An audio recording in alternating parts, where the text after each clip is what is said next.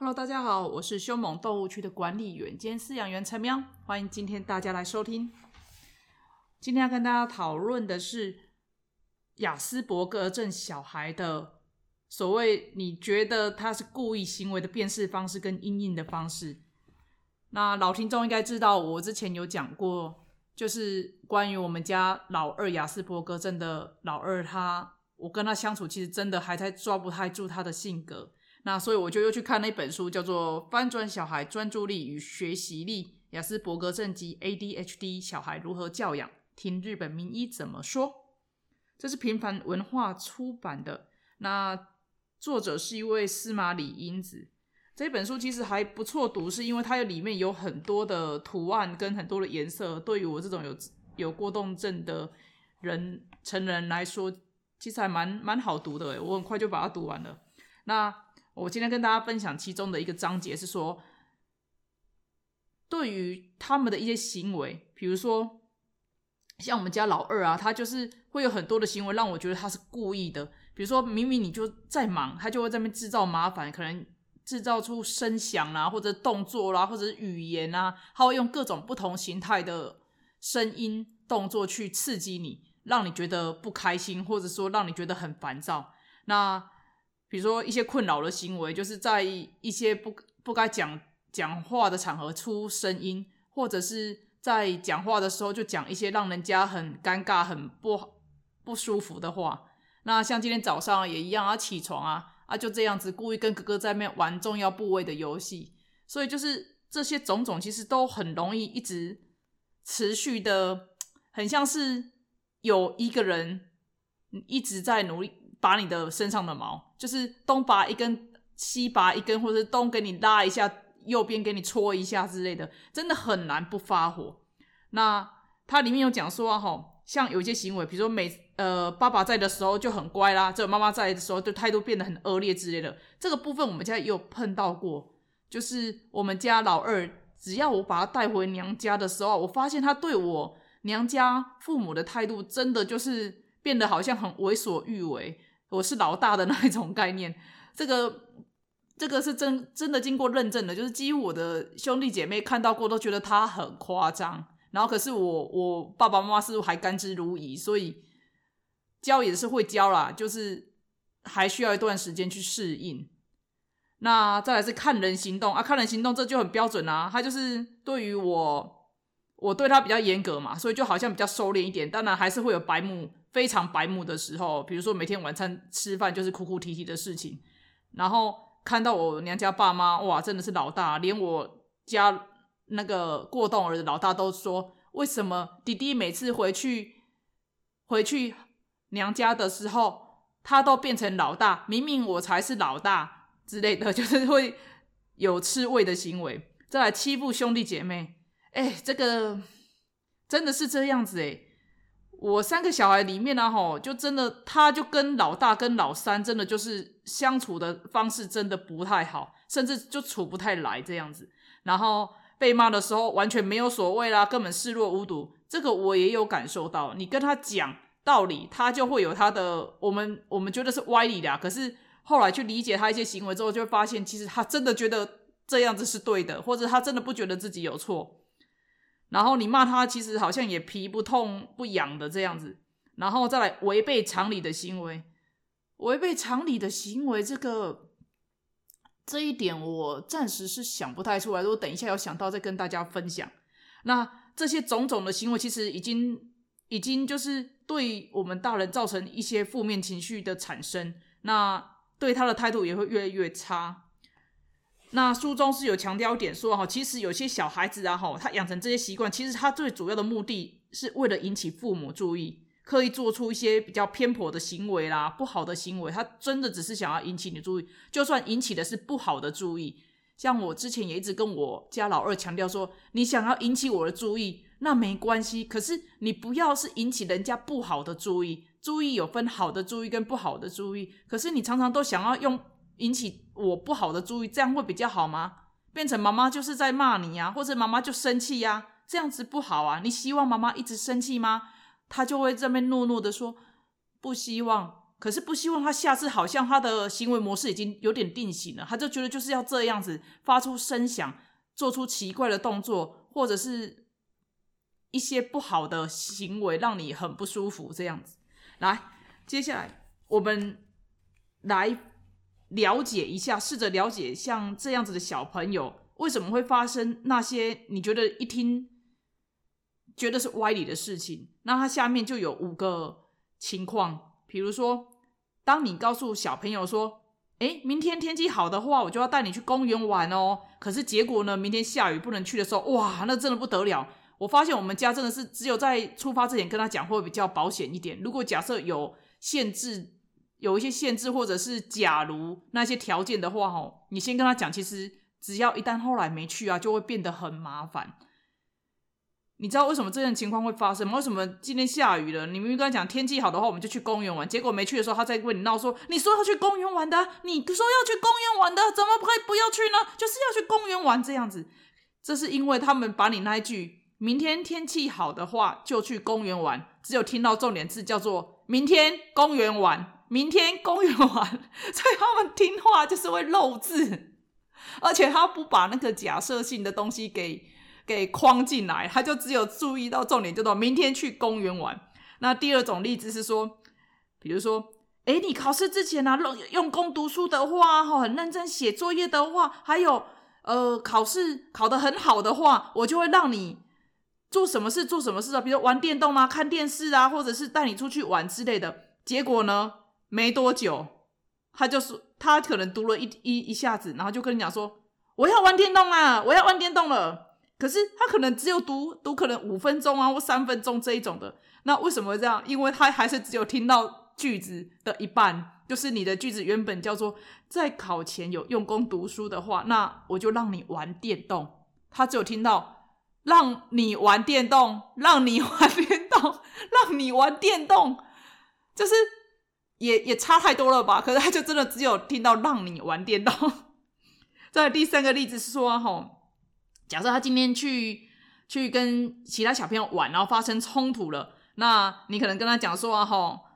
我知道你你觉得很委屈，可是好打朋友就是不行啊，哈，我们不可以这个样子哦。结果呢，他就会开始那么大哭大闹，或者是说整个很觉得自己很委屈，他就觉得你根本不了解我，为什么你不听我说话？我明明怎么样怎么样之类的。那是因为他刚刚那一句话叫做：“哎，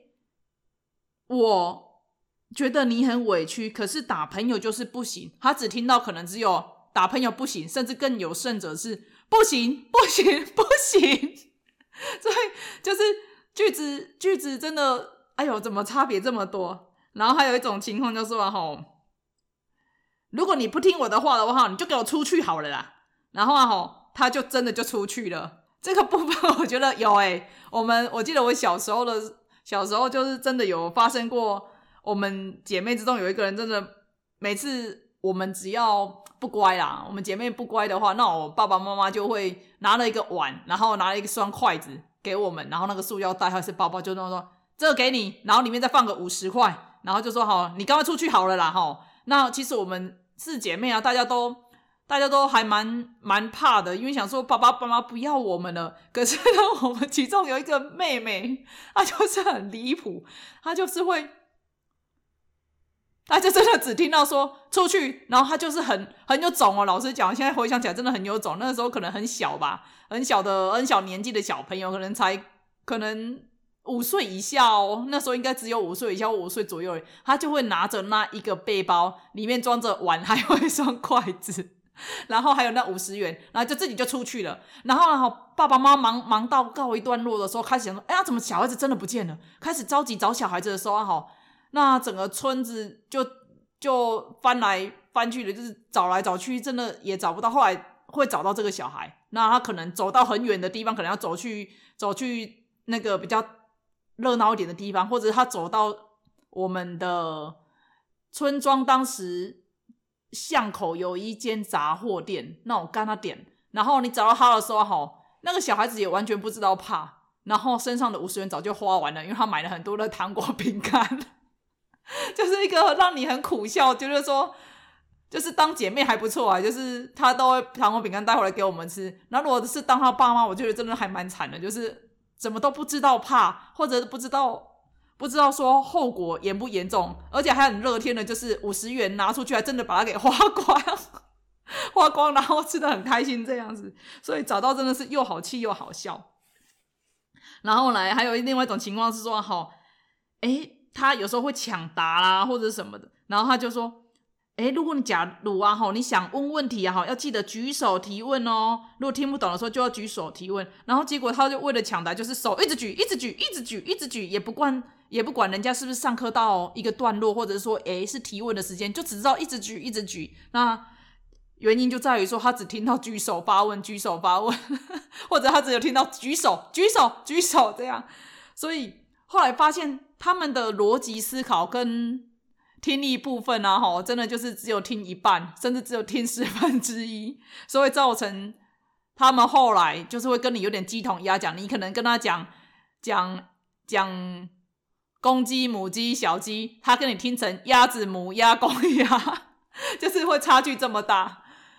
然后也就会衍生后来我们的教养上的一个困境，然后教养上的困境，有时候啊。教这种小孩很累，很累，很累。每天其实真的很累，因为他就是重复，一再的重复，一再的挑衅你的忍耐力。书上常常讲说，教这种小孩要很高的忍耐力吧。我觉得那个忍耐力真的是，真的不是那种，哎，痛一下打针那种，痛一下忍一下就过去了。没有，它是一个长久以来的慢性疼痛，很像是你可能。腰啊，不知道哪里疼痛，或者是说身体哪个部分为了疼痛，莫名的疼痛，他就这样一直滋滋滋，他就会这样像这样子的情况一直在刺激你的神经，然后探测你的底线，然后你跟他讲道理也其实不太有用，因为他真的只有话听一半，然后事情想一半，所以在他们慢慢发育到一个正比较。正规一点的时候，真的只能一直忍耐，甚至一直很多，就人家说：“天哪，你怎么小孩子教成这样子？然后你怎么这么没有家教的小孩？哎，你都不用管一下吗？”其实不是我们不管，是我们知道，其实还有很更多比这个更严重、更需要管的行为。那他也需要正常的释放。你不可能把一个一个就是一直很像。核融合的小孩子叫到说马上冷却下来，你只能在他核融合的时候，慢慢的把一些温度渐渐降低。你要一次都把它降到到很低的话，其实是不太可能的。接下来跟大家分享里面他书里面讲的就是对待雅斯伯格症孩童的基本原则。那因为雅斯伯格症，他就已经被定义说就是不懂得跟人家交际嘛，也不太懂基本的规矩跟礼节。所以呢，为了让他们可以比较容易上手一点，所以有三个基本的关键。书里面分享的是说哦，就是第一个啦，清楚具体的去传达。比如说他听不太懂人话的时候啊，就是你跟他讲说，哎，你等一下哦，哎，没有用，你要跟他讲说。要等五分钟哦，或等我三分钟，然后最好还有个计时器。哎，我们家真的计时器很多个，哎，就是楼上楼下都各有一个。因为发现计时器不管对于过动症或者是雅斯伯格症的小孩，多少还是起得了一些作用的。特别是过于对于过动症，那你这样讲哦，你可能要等我三分钟哦，然后计时器按下去，让他他就会一直看着那个计时器，然后等三分钟。然后或者是说，你跟他讲说，哎，不要再闹了，不要再吵了，然后没有用，你要跟他讲说。你去做什么事，转移他注意力？你去做什么，指派工作给他。那另外一个就是方式，就是用写的方式去传达你的意思。发现说用听的，他们好像都很容易漏字。然后说我们就是让他用看的试试看好了。他感官有那么多个，我们就是一个一个去试，看哪一个对你的小孩子是比较有帮助的。那我们就可能用一个写的东西，就是做一个图表啦，或者是做一个流程表 SOP。的那个图表，然后去帮助他。那因为写下来的内容会永远存在，可以减少你啊，这样每天每天一直 repeat 的感觉自己像一个留声机或广播机一样。所以这个方法我觉得是也不错啊。我有空再来试试看，再看大家大家实验结果怎么样。再来第三个是说，让小孩子知道接下来要做哪些事情，也就是行程表，把行程表写下来。然后，而且要事先预告，他才还不会陷入一个恐慌，然后也可以让他知道，哎，我们接下来做什么呢？那我们的目标可能是什么？可能两天之后就要考试啊，类似这种的。那分享一下，昨天昨天礼拜二，他们国小老大跟老二都终于考完了，哦，妈妈终于松了一口气。那我记得上次有跟大家讲，我这次准备就是放任教育，就是反正老老大都跟我讲，我帮他复习，好像成绩反而更差嘛，所以我这一次就随便你了。就让让他自己去复习这样子，所以这次成绩出来，其实比我想象中差距没有很多诶。他这次的平均都有在国语啦，国语比较差，好像只有八十四，那八十分以上，那其他的就是反正就是落在八十几分跟九十几分这样子，所以我就开始反思，是不是真的该放手让他去去自己。读读看，就是反正我们结果论英雄嘛，你就是给我一个基本的分数，我要确定你会，然后不要太差，这样去做好像他比较轻松，我也比较轻松，他不会感受到我自己很紧张的情绪啦，或者是我我的压力，觉得说，哎，哦，都是都是一个家庭主妇了，然后还不把小孩子的功课顾好，实在是也说不太过去。结果好像变成这种压力，造成他也会有压力。所以我就一直在思考这个问题，就是是不是真的该更加放手一点，让小孩子自己去去读他的书。那回归到我像我小时候，真的爸妈因为很忙，所以也没时间没时间处理我们的功课，所以就是自己大家自生自灭，会读的就是会读，不会读的就是不会读这样。另外一点是说。我今这一次帮他看考卷，他错的东西看一看。若摒除粗心或者看不懂题意的部分的话，看不懂题意，我们把它教到会。那粗心的部分，就是我确认他是会的的时候，其他就就算了吧。那这样子，他他轻松，我也轻松，反正早晚也都会的。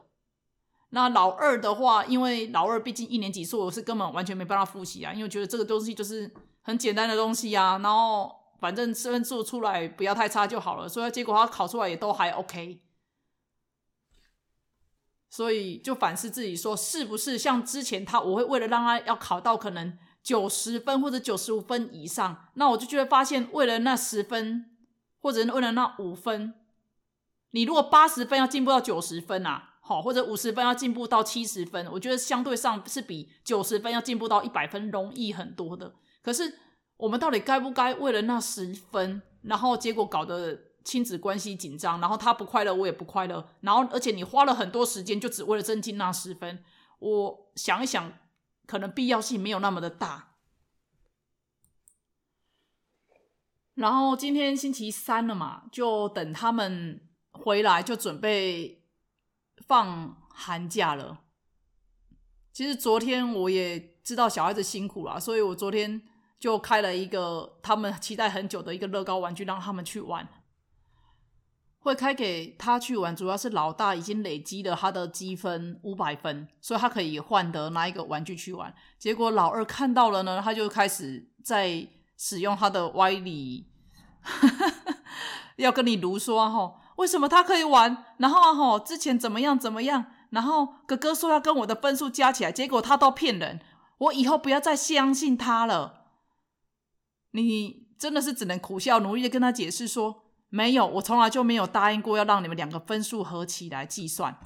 那哥哥他可以玩，是因为他自己很努力、很辛苦的做了很多事情，然后才可以赚到那五百分。那你现在才一百多分，你不可以要求说我现在这个东西就要给你呀。然后他就又开始第二招嘛，开始跟你如说，那我可不可以就是另外一个玩具我选，然后不要五百分少一点这样子。那因为哥哥在现场，所以我没有答应他。后来就是好不容易把他带到二楼的书房，然后就跟他讲说：“你如果要玩的话可以，可是你还是要努力赚到五百分。不过我偷偷告诉你，我可以让你的分数，因为那个玩玩具比较小盒，所以帮你减一百分，四百分就好了。因为这样讲才不会让他觉得一百分、一百多分到五百分真的太遥不可及，直接直接放弃。所以他就想一想。”还是不行呢，他又开始如说，可是我一百多分一定赚不到了啦，然后不可能的啦，然后啊吼，我再怎么努力都赚不到啦，真的标准的就是消极负面，然后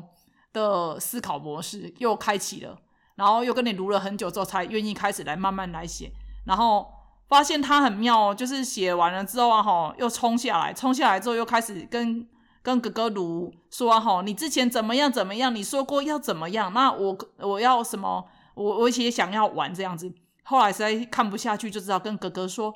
哥哥。还是你有没有什么部分让他帮忙？你就是比较小一点的零件让他帮忙。那哥哥才想一想说：“好吧，不然你帮我组乐高的那个小人物。”那有两个人，就让他去组这个样子。就希望可以借由这个